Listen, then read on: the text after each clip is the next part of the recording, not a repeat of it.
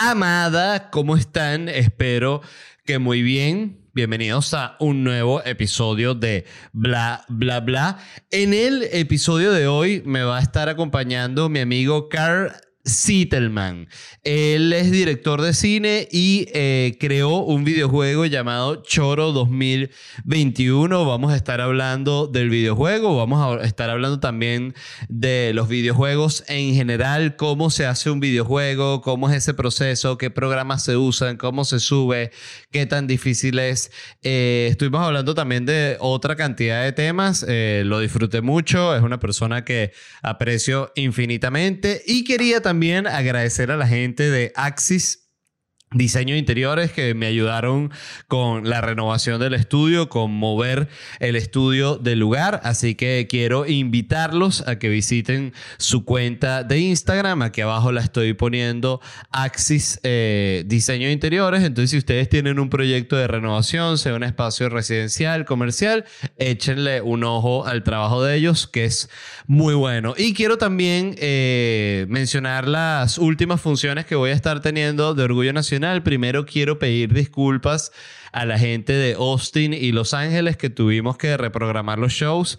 Eh, son razones que se van de nuestras manos, pero siempre es un fastidio y es una verdadera ladilla tener que mover un show para la audiencia y para mí también. Pero bueno, les quería pedir disculpas. Este, saben que se les va a estar enviando cuál va a ser la nueva fecha y en el caso de que no les funcione y, cuál sea la razón, este, también está la opción de pedir la, la que se le devuelva el dinero de los tickets. Así que de nuevo disculpas y espero que nos veamos pronto. Las últimas ciudades que voy a estar visitando con Orgullo Nacional son Roma, Sevilla, París. Eh, Roma me presento el 4 de junio, que es este sábado.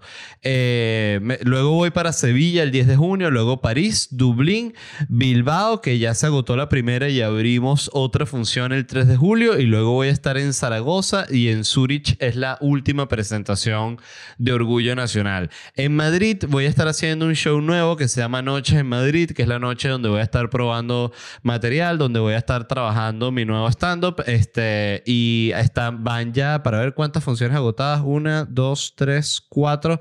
Cuatro funciones agotadas y abrimos una quinta el 6 de julio. Todas estas entradas las consiguen en ledvarela.com Com. Así que dicho eso, se les quiere mucho. Yo mañana mismo estoy saliendo a Europa. Esta semana ha sido una verdadera locura. Eh, me casé el sábado con Angélica.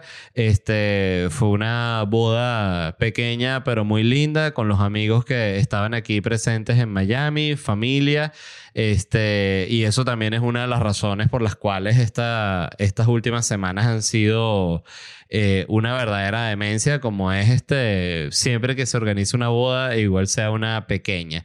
Pero quería comentarles eso también, que es una noticia muy bonita y única este, y especial de mi vida.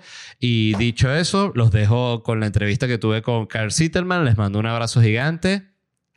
Bueno, Carl, bienvenido al podcast. ¿Cómo estás? gracias, finalmente.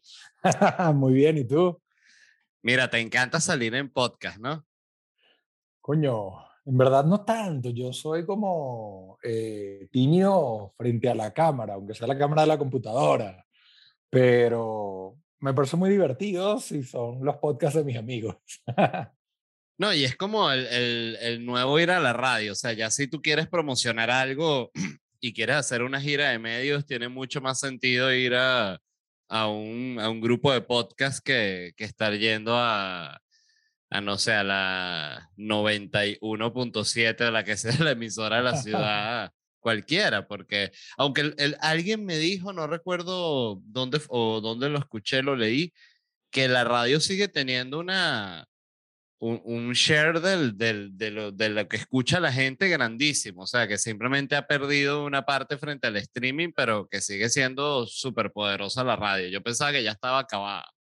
Bueno, yo te puedo decir que aquí en México el único carro que tenemos María Pablo y yo es un Yaris todo esperolado que le dieron en la compañía, que el Bluetooth no funciona y cuando nos montamos en el carro lo que escuchamos es radio y ya tengo, o sea, unas emisoras ahí marcadas, ya sé cuáles son los locutores que me gustan, pero creo que sí, o sea, para las masas que no tienen, sabes, que no tienen Spotify o, o, acceso a YouTube en el, en, el, en el carro, sobre todo, en donde de repente te quedas atrapado en una cola dos horas, los eh, perdón, la radio sigue siendo como un, un medio que, que, por lo menos para distraerse, sin tener que ver la luz de freno del carro adelante. Yo tenía que el, eh, un, un, Renault Twingo y, y este carro lo, lo, compré ya viejo y tenía era reproductor de CD y recuerdo que el CD ya había pasado hace unos 10 años, ¿no? Cuando yo eh, agarré este carro. Y volví al CD y se, convió, se convirtió para mí como en, como en los LP. O sea, la gente estaba con los viniles y yo estaba era más con los CDs que recuerdo que iba a, la, a las tiendas de disco y veía cuáles eran las Tenías el estuche donde metías los discos así, de, botabas las cajas. Tenía una... Como con 50 CDs, esos Case Logic. Yo tenía unas carpeticas, como una carpetica pequeña y luego me, me, me, dejé eso y lo que tenía era como uno, los CDs así completos en la, en la cuestión esta de la puerta y listo. Era como andar, literal como andar con unos viniles. Igualito. Mira, Carl. Ajá, cuéntame. Eh, lanzaste el segundo nivel de tu videojuego Choro 2000, se llama Choro 2021 igual que el, que el libro. Que el libro, sí, se llama Choro 2021, aunque el 2021 ya lo dejamos atrás, pues sigue siendo Choro 2021. En algún momento eh, fue una aventura épica futurista y yo quería que tuviese un, un año, así como el 2001 de Kubrick. Eh, y, y, le puse 2021 porque era la fecha, supuestamente la fecha en que las cosas iban a cambiar en Venezuela y fíjate que no pero me pareció un título divertido para el libro que salió en el 2019. Pero no era cuando iban a cambiar, era como cuando se iba a, reafirmar, ¿no? O sea, exacto, el, iban a cambiar para peor. Exacto. eh, o sea, el, el, hasta el 2021 era como que hasta allá vamos a estar y ahí es que arranca. Más allá, era, no, no, era súper, era Boss Lightyear hasta el 2021 y más allá. Y más allá. Pero, pero claro, o sea, mi más allá es más allá en la perdición. Eso es el más allá del libro. Mira, eh, el libro que yo lo leí es como un Mad Max. Este, lo que quería preguntarte, a mí me encantó el libro, este, lo disfruté un montón. Recuerdo que después en una de esas cajas que, que, que, he mandado, no soy muy mandador de cajas a Venezuela, a mi familia, pero he mandado algunas cajas con cosas y en una de esas mandé el libro Choro 2021 que ya lo había leído para que lo leyera mi mamá que, que consume muchos libros y le encantó también. Me dijo, mira, me divertí, me divertí muchísimo en el libro, me encantó, está buenísimo. Este es como un Mad Max, ¿no? En, en, en Venezuela, en la, en, la, en la Venezuela del 2021. Pero lo que te quería pedir que hablaras es porque siempre está escuchando gente que es de la gente que quiere escribir un libro, ¿no? Que quiere terminar una obra. Tú también hiciste una película. Entonces, ¿cuál sería como, cuál crees tú que es la clave para terminar un libro, este, publicarlo, ponerlo a la venta, o sea, terminar el proyecto? Eh, bueno, primero que nada te voy a decir que mi libro es un éxito con las señoras, eh, sobre todo el rango de edad de 60, 80 años. Parece que ese es el target de mi libro. bueno, eso... es un libro como más para gente quizás entre los 20, 30, los 40, que vivieron, la, crecieron en la misma época que yo, pero no, la, en La Señora es un éxito y todavía no he tenido la oportunidad de hablar con ninguna de las escenas de sexo anal, pero es como que, wow, o sea, nunca pensé que esto iba a calar entre, no, pero, segmento del público. Mira, yo creo que con el sexo anal no, nunca, nunca va a existir una generación que le, le horroriza el sexo anal porque el sexo anal ha existido de toda la historia. Entonces es como que... En los tiempos los romanos y seguramente antes. O sea, la que ahí hay un hueco, o sea, si las venas pueden salir, también pueden entrar. Exacto. Y no, y, exacto. Y es un, un, hueco que siempre ha estado con el humano y no es como decirte que si la eh, consumir crack, ¿no? En, en una pipa de, vidrio, una cosa, o en una lata, que es como que, oye, esto no existía en mi época, o hacían otro tipo de cosas, pero el sexo anal siempre ha existido. Entonces no creo que eso pero eh, capaz estaría genial que te conviertas como en una, en una estrella internacional entre las señoras boomers. Claro, ¿no? Señoras boomers y, y, y, más para atrás también, porque tú dices que, bueno, posiblemente mi abuela también tuvo sexo anal. Lo que pasa es que como yo no quiero pensar en ello, no me imagino que alguien puede tripear un libro que toque ese tema. Pero bueno, sí, eh, que si mi mamá, las amigas de mi mamá, o sea, la prima de mi mamá en España, que este es el mejor libro que he leído en, años. Y que, wow. O publicar un libro que se llame ¿Quién no ha tenido sexo anal? Exacto. Ajá, pero cuéntame sobre terminar el libro, toda la cuestión. Eh, yo como que he intentado demasiadas cosas en mi vida y cada vez pruebo algo nuevo, lo cual es un desafío porque tienes que aprenderlo desde cero. O sea, bueno, ya cuando hice, cuando hice la película, pues ya sabía escribir y cuando hice el libro, pues ya venía con ciertos conocimientos de, de escritura creativa. Pero cuando decidí hacer el videojuego, y bueno, a pesar de que yo soy ingeniero de computación, es aprender un lenguaje de programación, aprender un software nuevo, y, todo empieza un poco como un experimento que no sé a dónde va a llegar. Y, y, así como he tenido, vamos a decir, experimentos, vamos a decir, exitosos, al menos desde el punto de vista de que los he terminado, más allá de que la gente les guste o no, por lo menos he concluido el experimento. También ha habido en el camino un montón de, de, intentos fallidos que, que, he abandonado. O sea, y, y, y, tú lees la gente que si Elon Musk y Jeff Bezos y tú dices, bueno, estos tipos pues nada, un día dijeron, voy a hacer carros eléctricos o voy a tener una tienda en línea y, en verdad no, en verdad cuando ves para atrás hicieron un montón de cosas que fracasaron antes de tener estos experimentos que, que definitivamente con, con, eso sí la, la pegaron.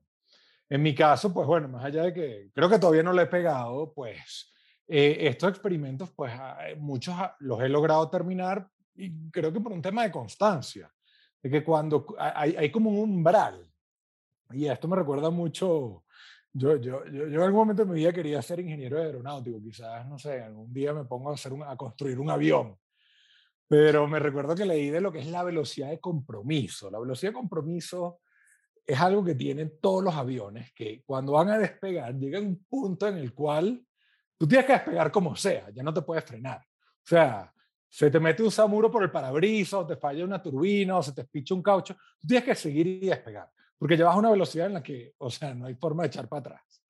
Y creo que con todos los proyectos me ha pasado eso. He llegado a un punto en el cual he dicho, coño, ya estoy tan comprometido con esto que, o sea, lo tengo que terminar, sea como sea. Así me estrelle después, tengo que terminar esta vaina. Y me sucedió con la película, me sucedió con el libro y con el videojuego, pues yo saqué el nivel 1 como un experimento y bueno, cuando ya había 2.000 personas diciéndome dónde está el nivel 2, pues dije, bueno, hay que sacar un nivel 2 y ahora el plan es sacar los otros 8 niveles, porque el juego va a tener 10 niveles. Y creo que eh, es, un poco eso, es, un tema de... Ajá, pero háblame entonces del... Háblame del juego entonces de cuando lo empezaste a hacer en, en pandemia. Es un proyecto, proyecto de pandemia. El, juego, el juego fue un proyecto de pandemia, encerrado en mi casa. Eh, pues bueno, también me puse a escribir, dije, bueno, ¿será que saco otro libro? ¿Cómo se hace un juego? Bueno, eh, hay, hay, como, como, como, hacer una película hay muchas maneras de hacer un juego también. Eh, cuando tú estás hablando de un Call of Duty, estás hablando de un juego que, o sea, la, la, proyección del juego toma años, tiene un equipo de 300 personas. Claro, es como, como hacer un, Boeing y lo otro, o sea, y lo otro es como, marico, hacer como una chalana para escapar. no quería buscar una comparación tan, tan, baja como la chalana. Iba a ser... Ahora es una chalana que yo de repente, ¿sabes? Le puse un motorcito y, y luego, coño, lo amarré con alambre, así. no, pero es una chalana apoyada, que es lo más importante, fíjate. Este, ajá, pero ¿cómo se hace? Porque esto para, para la persona que simplemente está escuchando Choro 2021 es un juego que en apariencia es, es esta, este look, eh, como, ¿cuál sería? Es un género, eso es como un Mario Bros. E, ese género se llama Metroidvania, porque es como la... Metroid, Metroidvania. Y también le dicen platformer porque lo que haces es saltar eh, de plataforma a plataforma echando plomo y, y tratando de no caerte. Como eh, contra... Exacto, es contra Castlevania, Ninja Gaiden, y Metroid, y entonces por eso lo llaman Metroidvania, porque es un juego de saltar y echar plomo. Creo que, creo que Mario Bros. es, es como el platformer más, o sea, bueno, Donkey Kong es el platformer original, del cual luego viene Mario Bros. Pero Mario Bros. no es un Metroidvania porque tú, bueno, en algún punto echas plomo, pero, o sea, cuando consigue... Pero nada, ¿no? Ahí como... Ajá, sí, otra- pero, pero es un platformer también. Pero bueno, sí, ese es el género de Choro. Y Choro empezó como la idea de hacer un platformer, que yo tenía desde, o sea, cuando tenía 13 años que jugaba que si Dark Castle, que diseñó un juego así en la Mac con muñequitos de palitos, o sea, muñequitos de palitos hechos en píxeles. Y, y di- siempre dije, bueno, lo voy a programar, se lo mostraba a todos mis amigos.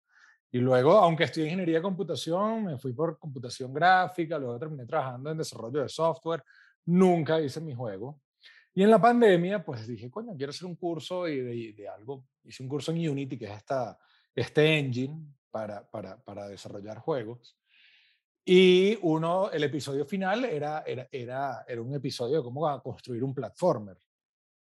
Cómo hacer un ¿Era un platformer. curso online o un curso que Sí, tú sí, sí, leíste un curso online. presencial así por Zoom? Típica vaina. No, no, no. O sea, un curso con videos de, ¿cómo se llama esto? De, dom- no era doméstica, era, era el otro. Platzi. No, pero era uno así parecido, en donde tú básicamente, pues tú lo haces en tu tiempo. Y me recuerdo que el curso lo comencé como en el 2018 y lo dejé por la mitad y en la pandemia lo retomé. Deberían dar cursos también que sí de medicina, así que no, yo soy eh, cirujano de- del corazón, pero bueno, hice el curso con los videos. Me faltan unos tres videos, pero creo que, creo que podemos hacer Sí, algo. sí, sí. Hey, it's Kaylee Cuoco for Priceline. Ready to go to your happy place for a happy price? Well, why didn't you say so? Just download the Priceline app right now and save up to 60% on hotels. So, whether it's Cousin Kevin's Kazoo concert in Kansas City, go Kevin, or Becky's Bachelorette Bash in Bermuda, you never have to miss a trip ever again. So, download the Priceline app today. Your savings are waiting.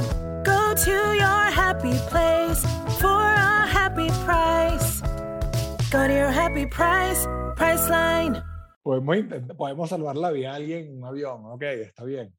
Tráete, tráete el cuchillo de plástico. Eh, pero sí, o sea, sí, y Choro comenzó un poco como un sandbox, que es lo primero que tú haces cuando vas a hacer un juego. Haces una escena, como se llama, por así decirlo, en donde pintas cuatro pendejadas y pones al muñeco y lo vas programando a ver si puede saltar, echar plomo. ¿Cómo, cómo funciona un poco la dinámica del juego En ese programa Unity. En Unity? Y cuando el Eso es como un, un Photoshop del, de videojuegos. Exacto. Más que un Photoshop es como un After Effects de videojuegos, Ok. en donde tú tienes todos tus elementos y luego cada elemento tiene un script que tú programas todas las funciones de ese objeto. O sea, si el objeto es el jugador, pues saltar, correr, disparar, echar sable, eh, morirse, eh, hacer respawn. Y luego tienes otros objetos tipo un corazón. Bueno, cuando agarras el corazón, entonces tú programas que ese corazón te sube la vida. Eh, cuando agarras municiones, programas que esas municiones te den seis balas más. Y, y así funciona un poco el Unity. O sea, es un, es un editor súper amigable en donde tú a cada objeto le asignas un script y programas toda la funcionalidad de ese objeto. Y todos los fondos que hay de- del videojuego. Pues bueno, eso lo tienes que pintar, ¿no? Eh, cosa que a mí me costó un montón de trabajo. eh, Pero tú lo subes a esa misma plataforma como si fuesen unos, Sí. unos layers. Sí, lo subes tal cual como, como After Effects, lo subes como un PNG Ok. con transparencia y lo vas lanzando ahí, le das profundidad a cada... O sea, Y movimiento. 2D, claro. eh, los, por, por ejemplo, los fondos, yo en Choro utilizo algo que se llama un parallax. Un parallax es un, es un objeto que simula la profundidad de campo.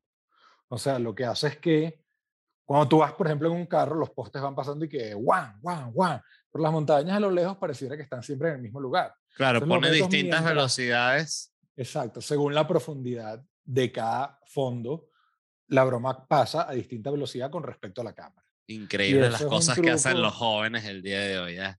Los jóvenes, Y que el parallax. no sé qué hacen los, los jóvenes el día, el día de hoy, escuchan que así reggaetón. o sea, Parallax, parallax es un buen no, nombre para una parallax. droga, por cierto. No, Se está metiendo sea un mucho universo parallax. paralelo en donde todo se ve en, en pixelado. Sería rechísimo. El parallax. Ajá, entonces. Entonces, bueno, eh, Choro nació eso, como un sandbox que luego yo pretendí convertir en ese juego de, de, de, de, muñequitos de palitos que diseñé a los 12 años. Y en una de esas llamadas que tuvimos todos con, nuestro, con nuestros compañeros de bachillerato, que esas llamadas se, popularizaron en la pandemia, que, ay, vamos a hacer una llamada de todo el grupo, y me parecía que sí, el carajo que, tú dices, que mierda, este carajo todavía está vivo. Yo pensaba que iba a terminar que sí, abajo del puente la avenida Fuerzas Armadas, y ahí estaba el bicho y que, épale. Y en una de esas llamadas, unos panes y que, pero ¿para qué vas a hacer eso? Haz el juego de choro. Y yo dije, choro, estás loco. Sí, yo me volví loco con ese libro, sexo anal, en un juego de sexo anal. Y, y luego cuando agarré el libro y empecé a ver, cada capítulo era casi como un nivel de un videojuego. O sea, tenía una pequeña aventura, tenía su propio boss, tenía enemigos nuevos. Y dije, coño, no es una mala idea, déjame probar a hacer el muñequito del vaquero cifrino, ver darle la acción de la pistola, la espada, y, esto fue creciendo a lo largo del 2020 y mediados del 2021 hasta que tuve un nivel que se podía jugar en la computadora. Y luego un pana me dijo, coño, vamos a la, o sea, yo te ayudo a sacar un pana que, de la Simón que, que hoy en día es profesor de Unity, Pedro, que coño, de verdad, me, fue una inmensa ayuda desde el punto de vista técnico, me dijo, vamos a sacarlo en móvil, porque es donde la gente va a tener más acceso. Y efectivamente, pues bueno, lo sacamos para iOS y Android el primer nivel y luego tuvimos más de 20.000 descargas y ahí dije, bueno, hay que hacer el nivel 2, pero bueno, cada nivel es un trabajón increíble porque hay que diseñar fondos nuevos, enemigos nuevos, con funcionalidad nueva. Y eres tú solo. Pues bueno, soy yo solo con la ayuda de Pedro, que Pedro pues es como un asesor técnico, o sea, cuando me quedo ¿Y no trancado... ¿Y no has pensado en, en, en armar un grupo de gente así desde Twitter con mismos fans. me encantaría hacer eso, pero es difícil, o sea, es sumamente difícil porque, claro, al final del día, o sea, tenemos muy pocos recursos, entonces sería un poco en plan de pedirle a los fans. No, pero mira, eh, pagas, en, pagas en NFT. En NFT. Siempre y cuando no te los roben como hacer screen, todo chévere. Sí, sí, sí. No, bueno, o sea, he pensado montones de opciones y yo al final siempre, sabes, no sé, yo, me cuesta delegar, cosa que es una falla terrible porque uno tiene que aprender a delegar. Pero, o sea, cuando he intentado trabajar con otra gente, a menos que sea alguien de mucha confianza, que ya conoces, que ya sabe lo que tú haces, eh, siempre después, o sea, te mandan la vaina y te dicen, mierda, después de tres semanas esta vaina no es lo que yo esperaba. Entonces, al final terminas haciéndolo tú un mes después. Ya. Pero eso no, o sea, creo que quizás estoy siendo un poco prejuicioso porque estoy seguro que allá afuera hay un montón de gente que le echaría bolas a algo así y, y con los ojos cerrados. De hecho, me han escrito por Instagram, por Twitter y que coño, pan, si necesitas ayuda, aquí a la orden. Y yo que claro, de pinga, pero. Yo soy no unitero la cabeza para sentarme y decir, déjame ver cómo organizo esto para delegar una parte aquí, otra allá. Sería rechísimo hacer algo tipo outsourcing, en donde, sobre todo con, con, la parte del, del, arte, del pixel art, que es lo que más me cuesta, porque la programación al final se me da de forma más natural, pero o sea, pixel por pixel es un pedo. Hacer el, eso incluye los personajes, los fondos, todos los, los elementos que se ven absolutamente todo. Y claro, con los personajes tienes que hacer un animation sheet, que es, o sea, es una hoja que tiene todas las poses. Entonces, por decirte algo, correr son 16 poses distintas. Eh, o sea, disparar son tres poses. Entonces, eso es el muñequito repetido, o sea, 50 veces en cada una de las poses. O sea, es como mecánica eh, y programación y al mismo tiempo animación. Exacto, no, no, tienes que entender de animación. Por eso es que, por ejemplo, hay gente que, que, que, le podría meter el pixel art, pero yo necesito a alguien que lleve el pixel art, entienda un poco ya el, el, el, concepto de choro, porque todo tiene que estar enmarcado en lo que ya existe, pero además, o sea, que entienda animación, porque sí, o sea, aunque es una animación muy básica, o sea, no es de Disney, eh, pues sí, o sea, la animación se tiene que ver bien. Y yo a veces paso días redibujando la animación porque cuando la veo en Unity digo, ah, se ve como medio, medio chimba. Y Unity es un programa de, de, esta misma compañía de Adobe y esa gente. No, Unity es una compañía en sí que de hecho salió, salió al mercado, o sea, se hizo pública hace poco más de un año. Eh, es una compañía originalmente escandinava que, creó este, este engine para, para, juegos y se ha vuelto o sea, uno de los más populares porque es súper versátil. Eh, y es además o sea, increíblemente poderoso y tú puedes hacer desde las cosas más simples hasta los juegos más complejos. De hecho, muchos de los juegos que, o sea, que la gente juega hoy en día de tipo Call of Duty usan Unity como la base y luego ellos construyen módulos alrededor de ese, del core del, del, engine de Unity. Hacer un juego como, como Call of Duty debe ser un super pedo, ¿no? Bueno, yo me acuerdo que una vez, eh, cuando estudié cine en Inglaterra, nos, llevaron de visita a EA y nos mostraron todos los departamentos, desde, o sea, conceptualización hasta la grabación de voces, grabación de, de lo que llaman el Foley, que son todos los efectos de sonido. Y en el medio hay, o sea, 500 personas trabajando tres años, tiempo completo, para hacer que un juego de eso, o sea, sea realidad. Eh, este, esto, este motor que se llama Unreal Engine, ¿qué, ¿eso qué es? Es, es como... Es un, es un, engine como el Unity. Eh, es más poderoso que Unity en el sentido de que...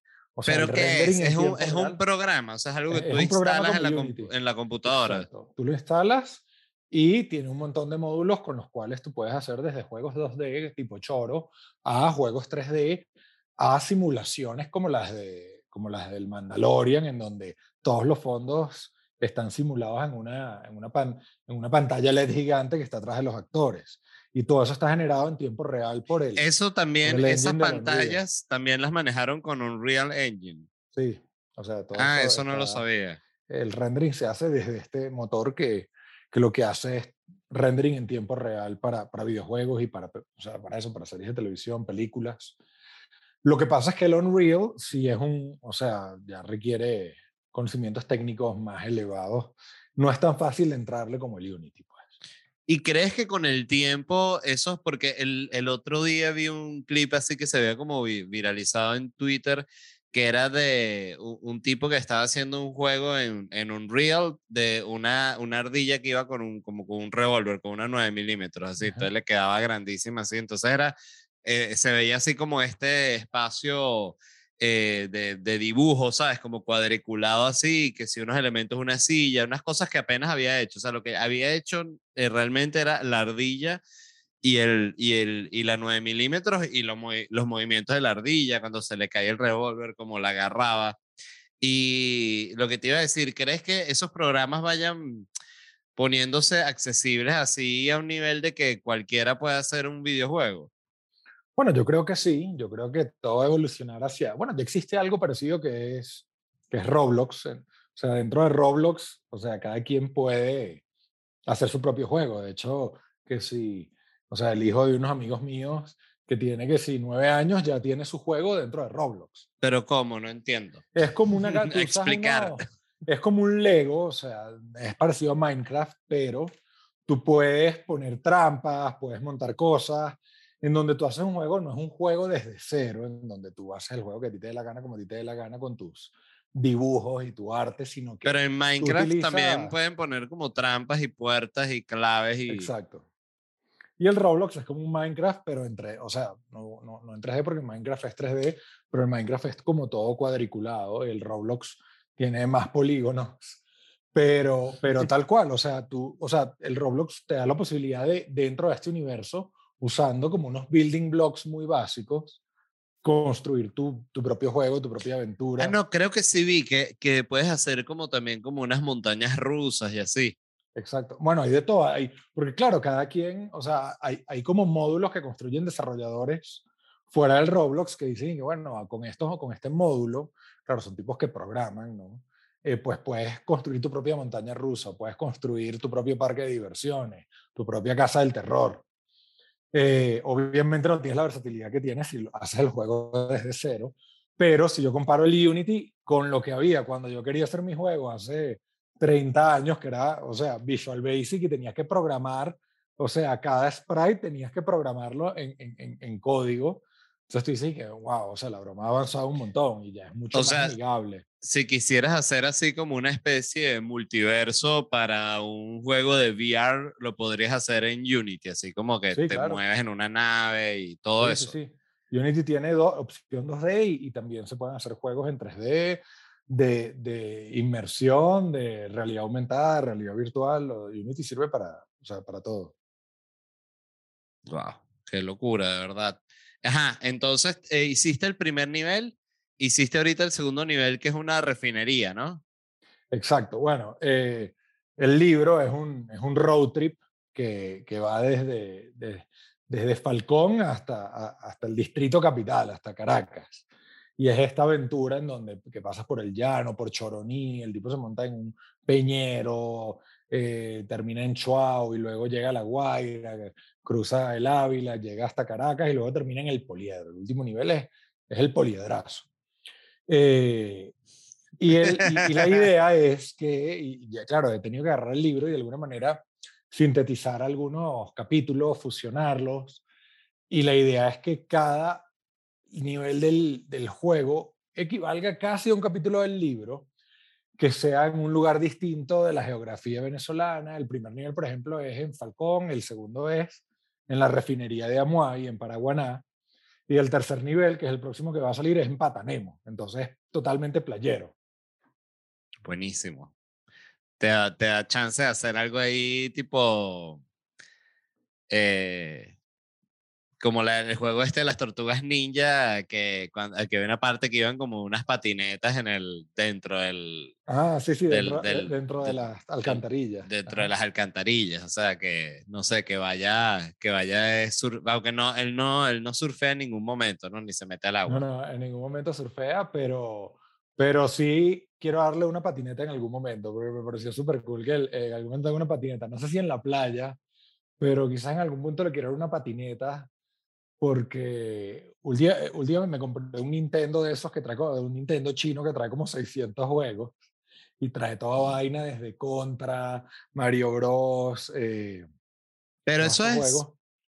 eso cómo, cómo funciona, yo no entiendo, eso, eso es una cosa, i- es ilegal, o sea, no entiendo. Yo creo que sí, pues, o sea, Nintendo sacó uno que trae 30 juegos, que son los de los que ellos tienen propiedad. Como un Nintendito, ¿no? como Chiquito. un Nintendito, exacto, y tenía como una tarjeta de memoria donde tenía los 30 juegos. Pero los chinos, por supuesto, agarraron y sacaron la misma vaina que me costó, o sea, 5 dólares. No estoy echando vainas, costó 5 dólares. Y, perdón, 5 seis dólares el aparato, El aparato costó 6 dólares. Con- es con- HDMI. con control y todo, Sí, como los que controles viene. son, son un poco rudimentarios, ¿no? Pero, sea, son como unos controles chinos, pues, pero, pero son parecidos a los del Nintendo. O sea, en lugar de dos botones traen cuatro, porque te traen todos los juegos del Nintendo, el Super Nintendo, el Sega Genesis. Entonces, trae como 600 juegos. Y uno de los juegos que trae es uno que se llama Adventure Island, que es un juego que es todo en una isla y es como un tipo bigotón así, parecido a Mario Bros, pero rubio, con un guayuco. Y hay una parte en la que el carajo agarra una patineta y entonces va. Claro, ese no es el que lanza como unas hachas. Lanza unas hachas y hay unos eh, Buenísimo ese juego, increíble. Y te metes que si vas a un volcán y luego tienes que ir por la, con la patineta saltando unas plataformas para no caer en la lava. Y es peludísimo. En el juego de los Simpsons también se usaba patineta. Ese juego yo recuerdo que lo odié porque era dificilísimo. Sí, sí, no, será burdo peludo. Pero tú sabes, ¿cuál es? O sea, el juego más peludo que yo he jugado en mi vida un juego que se llamaba Battletoads, que era de Nintendo. Y tú lo podías jugar de a dos. Y había una parte de unas motos en donde las dos motos iban juntas y tenían que saltar, agacharse, meterse por debajo. Y, tú, y la broma pasaba tan rápido que tú ya tenías que saber qué es lo que venía. Y los dos Sí. tenían que hacerlo al mismo tiempo. Y la broma era imposible, porque además si te mataban era que, bueno, ahora tienes que ser el nivel 9 y, y había que empezar que sí desde el nivel 1. Y dije, no, Pero el otro día leí una, una estadística de que la gente, de que la mayoría de la gente no, no termina ni siquiera el que si el 20% de los juegos que compra, sobre todo estos juegos que tienen como una historia larga así. eh, o sea, los juegan un ratito y bueno, yo soy medio así, la verdad, para serte honesto. O sea, a mí, a mí los juegos me, sobre todo los juegos que tienen historia, a mí me aburre horriblemente cuando empieza y la Sí. historia. A mí me gusta que te den la opción, siempre lo digo, de adelantar. O sea, que déjame adelantar este. O sea, porque la eh, eh, Red Dead Redemption es que se llama el juego. Ajá, Red Dead Redemption. Bueno, oye. Como un GTA en el oeste. Claro, pero et- iba, echabas tres tiros, una historia media hora, ¿sabes? Oye, entonces Sí, a sí, la sí. película. Exacto. Y luego, bueno, ve la película y, y juega el juego. Que es algo que me pasó a mí cuando, o sea, decidí adaptar el libro a un juego. Yo dije, coño, pero quiero que el juego sea en verdad puro gameplay y que lo que sea de historia sean tres diálogos que ping, ping, ping, ya, ok, sigue. Y que no te interrumpa Eso me tanto gusta. el gameplay porque yo dije, bueno, si la gente quiere saber la historia completa, que compre el libro, pues, y, y- y pague por el libro. Ajá, pero entre al- una plata cosa que te iba a decir antes de que se me olvide es que antes los juegos, recuerdo por ejemplo este juego que se llamaba, eh, si mal no recuerdo, Arkanoid, que era como una especie de estos de. Sí, sí, un- sí. Tipo un Tetris, pero era como una tabla y una pelotita y se Ibas agarrabas una. Tumbando, exacto. Rompías bloques. A mí me encantaba ese juego, pero Era un block el- breaker. Ajá. el juego tendría como, qué sé yo, 32 niveles. Y recuerdo que yo podía llegar, como decir, al 19 y del 19 no pasaba porque era demasiado peludo. Recuerdo que mi papá lo jugaba conmigo y él sí lo lograba terminar. Pero que antes había algo en los videojuegos que era como que los niveles finales van a ser tan difíciles que ya no los puedes, o sea, simplemente te vas a sentir decepcionado o te vas a obsesionar al, al nivel de terminarlo. Y ahorita siento que los juegos todos como que te ayudan bastante como para que lo termines realmente. O sea, a no ser que lo pongas en ultra difícil. Claro, no, bueno, yo creo que los juegos de hoy en día, tipo sobre todo los de Open World, pues eso, te dan, te dan unas misiones que son fáciles y luego tienes otras que son más peludas, pero si no las logras puedes seguir adelante, no es como antes que te quedabas trancado en una parte y no podías seguir porque era un juego lineal. Exacto. Eh, eh, hoy en día te- el juego está diseñado para que si no quieres hacerlo peludo, no puedes hacerlo, de todas maneras puedas terminar el juego. Sí, a mí me pasaba en ese de los vaqueros que la- las partes que más me gustaban del juego eran como esas partes eh, entre misiones que tú estabas yendo para la misión y te metías por ahí por un monte y de repente una vieja, ¿qué? ¿Para qué? Se robaron a mi bebé y tú ibas y le Sí. matabas a unos tipos a plomo.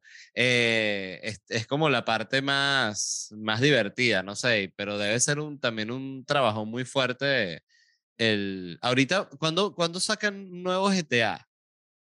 Ya pronto, No ¿no? tengo idea. Bueno, sí, ya deberían, porque el, el 5 ya tiene que si, no 10 años, pero tiene como 8 años el, el GTA 5. Yo ese juego sí me perdí por completo de cómo funciona el online y sé que todavía es un juego famosísimo y que la gente hace también, sé que también ahí la gente hace eventos y cosas ahí, sé por ejemplo de un rapero que lo firmaron dentro del juego, este, el tipo tenía un personaje entonces y los otros, que si la gente de la disquera también se llegó en, al juego y lo firmaron en, en el videojuego, al, al tipo, o sea, ya las Claro. cosas que se están viviendo en los videojuegos. El, el tema es que todavía no hay un, no es, eh, de nuevo, no estamos todavía en el nivel del chip que tú simplemente estés dentro del juego, pero cuando pueda ser así, ya olvídalo. Claro, pero bueno, sí, ya existen juegos que son un poco lo que llaman un metaverso, como, como Roblox, como Fortnite, el mismo GTA Online, en donde tú entras y, o sea, es un mundo abierto en el que tú puedes hacer lo que tú quieras y, por ejemplo, en Fortnite eh, y, y en Roblox tú tienes tu propiedad ahí, o sea, tú dices, bueno, aquí está mi casa y, y, ahí tú me puedes venir a visitar a mi casa dentro, del, dentro de Roblox o dentro de Fortnite. Ya Adidas y Nike dijeron que iban a sacar zapatos solo para, ¿sabes? Para estos metaversos.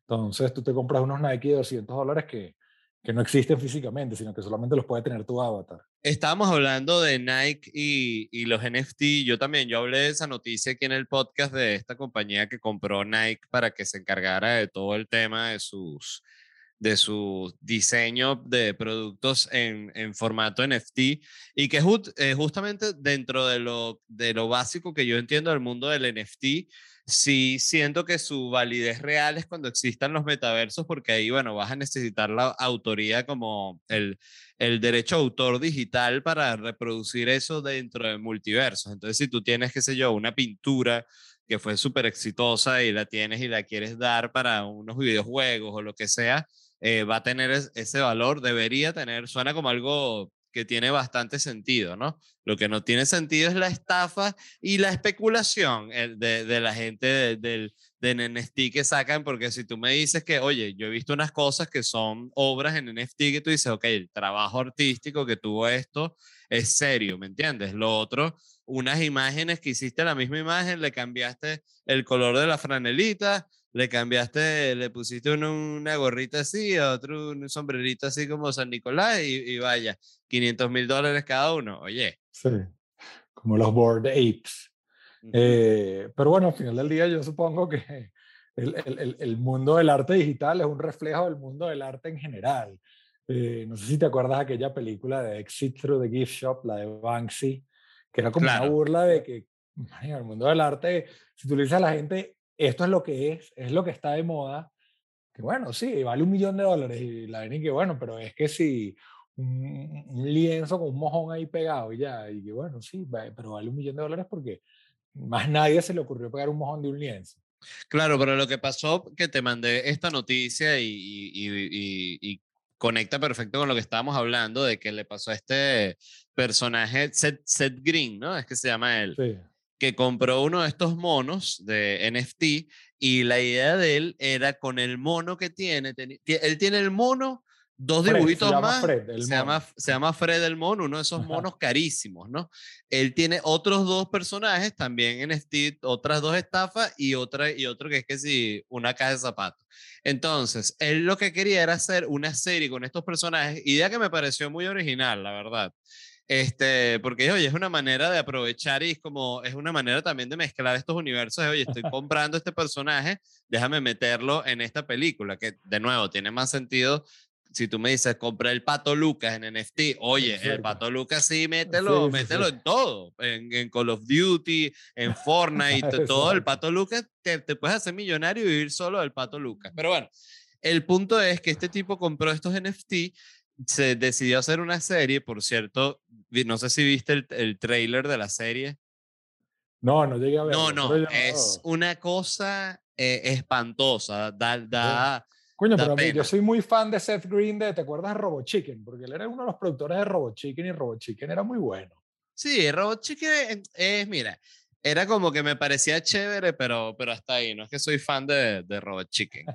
Este, pero bueno, el punto es que, ¿qué pasó? El tipo dijo, nada, eh, hizo, el, hizo, no sé si grabó un piloto o algo así, pero iba a hacer esta serie con el mono y con los otros NFT y, y le han hackeado la, bueno, primero que Bueno, el, no se la el que él compró era, era, un, un- era como robado, pirata, ¿no? Algo así. No, no, el, el- el que él compró era original. La cosa es que se lo robaron y ahora lo compró otra persona y pagó por él, a los ladrones. Entonces ya no está en manos de los ladrones, sino de alguien que pagó por él. Exacto. Se, se lo robaron de la, de la billetera digital, ¿no? Se- pero además le- con un le- esquema de phishing. O sea, no, no- es que les hackearon la billetera digital, sino que es esos emails que te mandan y que... y Pero que, "Hola, phishing suena soy-". como a que te metieran un dedo por el culo, el- eh, un esquema de phishing, ¿sabes? No, pero en phishing en verdad es esos emails que dicen que si un tipo en Nigeria te quiere dejar un millón de dólares, pero no tengo la cuenta donde transferirlo. O el de quieres dice, "Coño, verificar tu déjame". cuenta de Instagram. Ajá, sí. Presiona este link y pon los datos de tu tarjeta y todos tus NFTs. Y ahí se fue el mono, ahí se fue el mono Fred. Algo le, a- a un mail- le mandaron un mail, le dio el link y el mono Fred pasó a otra billetera. Entonces, claro, el tema es que él ahorita no puede hacer la serie porque el mono de él, con el cual él iba a hacer la serie y que pagó un billete, es de otra persona que se los compró Sí. a, los No, a, el lo- mono a vale los 200 hackers. mil dólares. El Vale mono- ese 200 mil dólares. Vale 200 mil dólares. La persona que pagó 200 mil dólares por el mono, entonces no, que ese mono es robado. Entonces, es interesante también porque pasa a ser un caso de estos que se empieza a tratar en, en cortes, cómo se resuelve este peo, porque igual hay un tema de estafa, hay un tema de propiedad intelectual, hay un tema de, de, oye, mil, mil cuestiones. Entonces también me parece interesante en ese sentido. Siento que le, le puede resultar mejor hacer que si un documental sobre lo que le pasó Sí, que, que hacer la serie esa. esa- esa es Este, la serie de Fred. Pero esa es la versión, vamos a decir, esa es la versión moderna de cuando antes en Caracas te sacaban un fuco y te decían dame los zapatos. O sea, o sea, a mí Claro. una vez me robaron los zapatos en el metro. o sea, me sacaron una pistola y me dijeron que pana. Pero si tú tuvieses, que por me compré en el ejemplo, mercado de Guaycaipuro, pues ahora te los pueden robar en el metaverso, pues. qué loco que te roben unos zapatos, ¿no? A mí, eso se, yo, yo tuve suerte de que nunca me, ropar- me robaran zapatos, pero yo porque yo pensaba, no solo te roban los zapatos, este, que, que bueno, que cagada, sino la incomodidad de que te roben los zapatos y que tú quedes descalzo, ¿me entiendes? O sea, con los, con los piecitos así, esos que uno, que uno Sí. tiene que son como unos malvaviscos, que, que no son unos pies de, de, de ser humano antiguo, ¿sabes? Que era Sí. piel que caminaba sobre roca, ¿no? No, No, no tiene unos pies delicaditos, delicaditos, delicaditos. Entonces, bueno, eh, así, así, ahora te pueden robar los zapatos, estos zapatos Nike que van a para el NFT, para NFTs y para el metaverso, pues bueno, te los pueden robar a tu avatar de la misma manera que antes robaban los zapatos en el metro. Claro, y esta compañía eh, que compró Nike este, hace los, lo- hacía eh, eh, zapatos digitales, les fue súper bien. Y Nike dijo, mira, un boomer en Nike seguramente dijo, compra a esos carajitos que entienden lo de, lo de los NFTs. sí, que sí, sí". Entonces compraron esto, esta gente hace los NFT, entonces claro, ahorita ¿qué hacen ellos también? Yo me imagino que también los manda a diseñar que si un muñeco de Fortnite va a usar los, los Nike y mandan a esta gente, mira, para que te diseñen los Claro. Nike para el muñeco de Fortnite, porque Ya Toda la publicidad está vinculada al tema del metaverso y, y, y no sé, eventualmente una valla en el metaverso va a valer más que un, no sé, un anuncio de Google. Bueno, yo siento que ya seguramente en el futuro gran parte de la gente que estudia arquitectura se es- especializará en, e- en el área como de, de metaverso, Sí, sí, de- digital, exacto, de porque diseño de estructuras y de edificios para, exacto, para un- mundos digitales. para supongo. mundos digitales, pues, y además que tienen utilidad, porque si tú diseñas un mundo así, eh, vamos, vamos a decir a lo Star Wars, ¿no? Que tiene todos estos edificios flotantes gigantes, esos edificios tienen que tener adentro habitaciones funcionales, con un televisor, con un baño, con todo. Entonces e- es como que es arquitectura, de hecho es, es más jodido que la arquitectura porque es mucho más eh, gigante en el Y sentido es del muy loco eso, que tú digas y que, pero vamos a poner un baño y la vaina y que, pero, ¿como para qué? O sea, no es que yo voy a hacer pipí en el metaverso. O sea, en el metaverso se supone que puedo usar unos Nike que todo el mundo va a ver. No, pero mira. pero no tengo necesidades fisiológicas, ¿no? Sí, sí, pero si caga un, un muñeco de los, de los, de los Sims. Bueno, entonces yo quiero, o sea, mi baño en el metaverso tiene que tener bidet, a juro. Tú eres de la gente que usa, que usa bidet. Marico. Era. Bueno, ahora, a- a- a- ahora me compré uno de esos que se instalan en la taza de la Z y lo conectas al- al- a, a- un split que viene de. Eso De me da que angustia, el pero que es- ese es el que saca como el, el, el, Sí, el sale un así que palito así. rrrr, y, manico, y funciona directo, directo a no la... tiene la presión que tiene el bidet de, de- de porcelanato, porque el bidet de porcelanato pues has- tiene el efecto, lo que yo llamo el efecto enema. Cuando tú le das presión que jode, la vaina ya traspasa el umbral. No, te puede, te dije, puede "Uh". cortar el culo. O sea, yo, yo, yo recuerdo, yo recuerdo que en mi casa, de donde yo me crié de niño, había un bidet, pero no había cultura de usar el bidet. Y yo veía el bidet como una cosa siempre como que, qué cosa tan extraña esa. Y, y de hecho hay muchas casas, yo recuerdo muchas casas en Venezuela que el bidet estaba en ese estado, o sea, que incluso tú veías que tenía hasta Sí, ya sí. como como toda la, cuando, cuando una, una cerámica se, como que se seca, pues, o sea, que no, no la han sí. usado. Este, entonces es una cuestión también cultural, porque en Argentina se usa muchísimo, o sea, le- le- les gusta tener el, el ano en la, en la máxima limpieza. Yo también, a mí me gusta tener mi ano completamente pristino. Como decía un pana mío, papel resuelve, pero no limpia. Lo que limpia es el agua. Es verdad, sí, lo que pasa es que yo lo que, lo que siento con el bidet es que justamente es algo que te moja todo el culo, entonces, claro, Sí, tienes que tener Eh, una toalla, tienes que tener una toalla. Y yo he estado buscando la famosa toalla que yo llamo caraculo. O sea, es una toalla que por un lado tiene escrito cara en un color y por el otro dice culo en otro color, de forma que cuando se olvide siempre uso el lado de la toalla que dice culo y cuando me voy a lavar la cara uso el lado de la toalla que dice cara. Mira, No. yo, yo, yo daría otra idea para esa compañía, es que es que la, la toalla esa grande la piquen en dos y le hagan una costura, o sea, que saquen dos toallas y que una diga cara y otra diga culo y no haya ni el contacto intertoalla, pues claro, igual, Se puede El- traspasar a través de la fibra.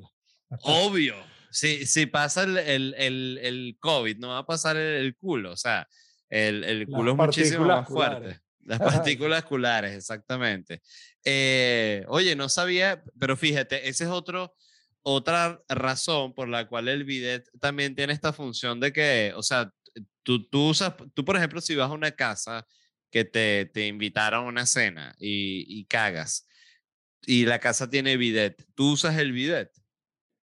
Eh, coño, o sea, usar el video de otra gente es atrevido, pero depende, de- o sea, si hay una toalla con la que yo me pueda Ajá, secar, pero ¿por qué? Fíjate, ¿por qué no es atrevido echar una cagadota y si es atrevido lavarse el culo en el bidet? Es una cosa, un, un dilema bien interesante. coño, es que, eh, no sé, el video es como un artículo de uso personal, en el sentido de que tú echas una cagadota y tú le das para abajo y eso baja, pero en el bidet, o sea, hay, un un- tema hay como un contacto, aunque sea a través de la torre ahí. del agua, ¿no? Es como que uses la misma toalla, o sea, ¿me entiendes? Para la cara, o sea, eh, las cosas quedan ahí y luego cuando otra gente lo viene a usar, hay un intercambio, quieras o no, de lo que, de lo que, de tu lavada y la, la siguiente lavada, pues. Sí. Todo lo que es con el culo es muy complejo y a la vez muy simple. Pero Mira. porque lo hemos hecho, porque hemos hecho un tabú de ello, porque en verdad no debería ser nada complejo y que, ay, sí, es como que, no sé, yo tomo de tu pitillo y tú tomaste del mío y bueno, ya los dos tuvimos coronavirus, ya está, whatever. Eh, con el culo es lo mismo, y que no, pero es el culo, no y que bueno, sí, o sea, es otro orificio más. Sí, todo el mundo tiene uno. Y es un. El, el culo es de los orificios más, más amigables que hay, más nobles. Eh, mira, ajá, cuéntame, ya para, para despedir, ¿cuáles son tus planes con el, con el juego? ¿Qué, ¿Cuál es la próxima etapa? Este, invita de una vez a la gente también a, a que, lo, a que lo descarguen, dónde lo, lo consiguen. Claro. Pues fíjate, el, el juego, eh, este juego va a salir como un disco de reggaetón, o sea, single por single. nivel por nivel.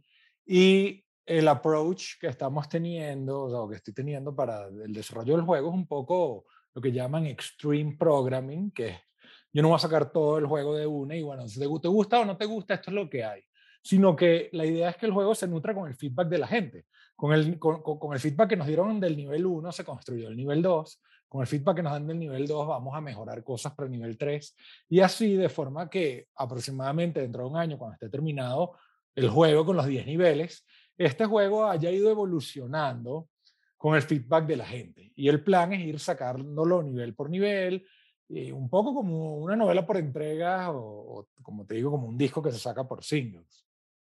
Ya el nivel 1 y el nivel 2 están disponibles para iOS y Android. Los pueden bajar tanto del App Store como del Play Store. Siempre sale uno y que, y no está para Crubio, que sabes, siempre hay un juego que usa el tercer programa que no usa nadie. Pero es que no, amigo. O, o y que, y no es, yo no, yo no he actualizado mi Android en 18 años, todavía tengo la versión 2.1. amigo, bueno. Sí, no, no, no corre para eso. Pero los links de descarga están en, en la página web de la página web de Choro, que es choro2021.com. Si se meten en choro2021.com, ahí van a ver los links de descarga para iOS y para Android.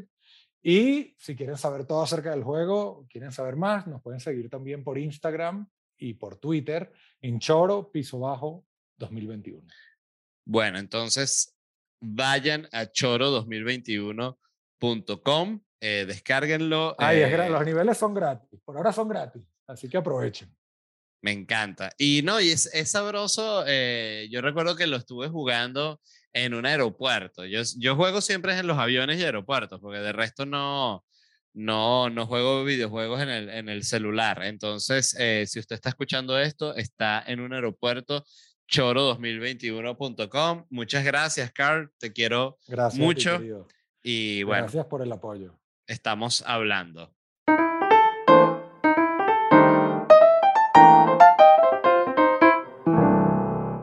¿Estás listo para convertir tus mejores ideas en un negocio en línea exitoso? Te presentamos Shopify.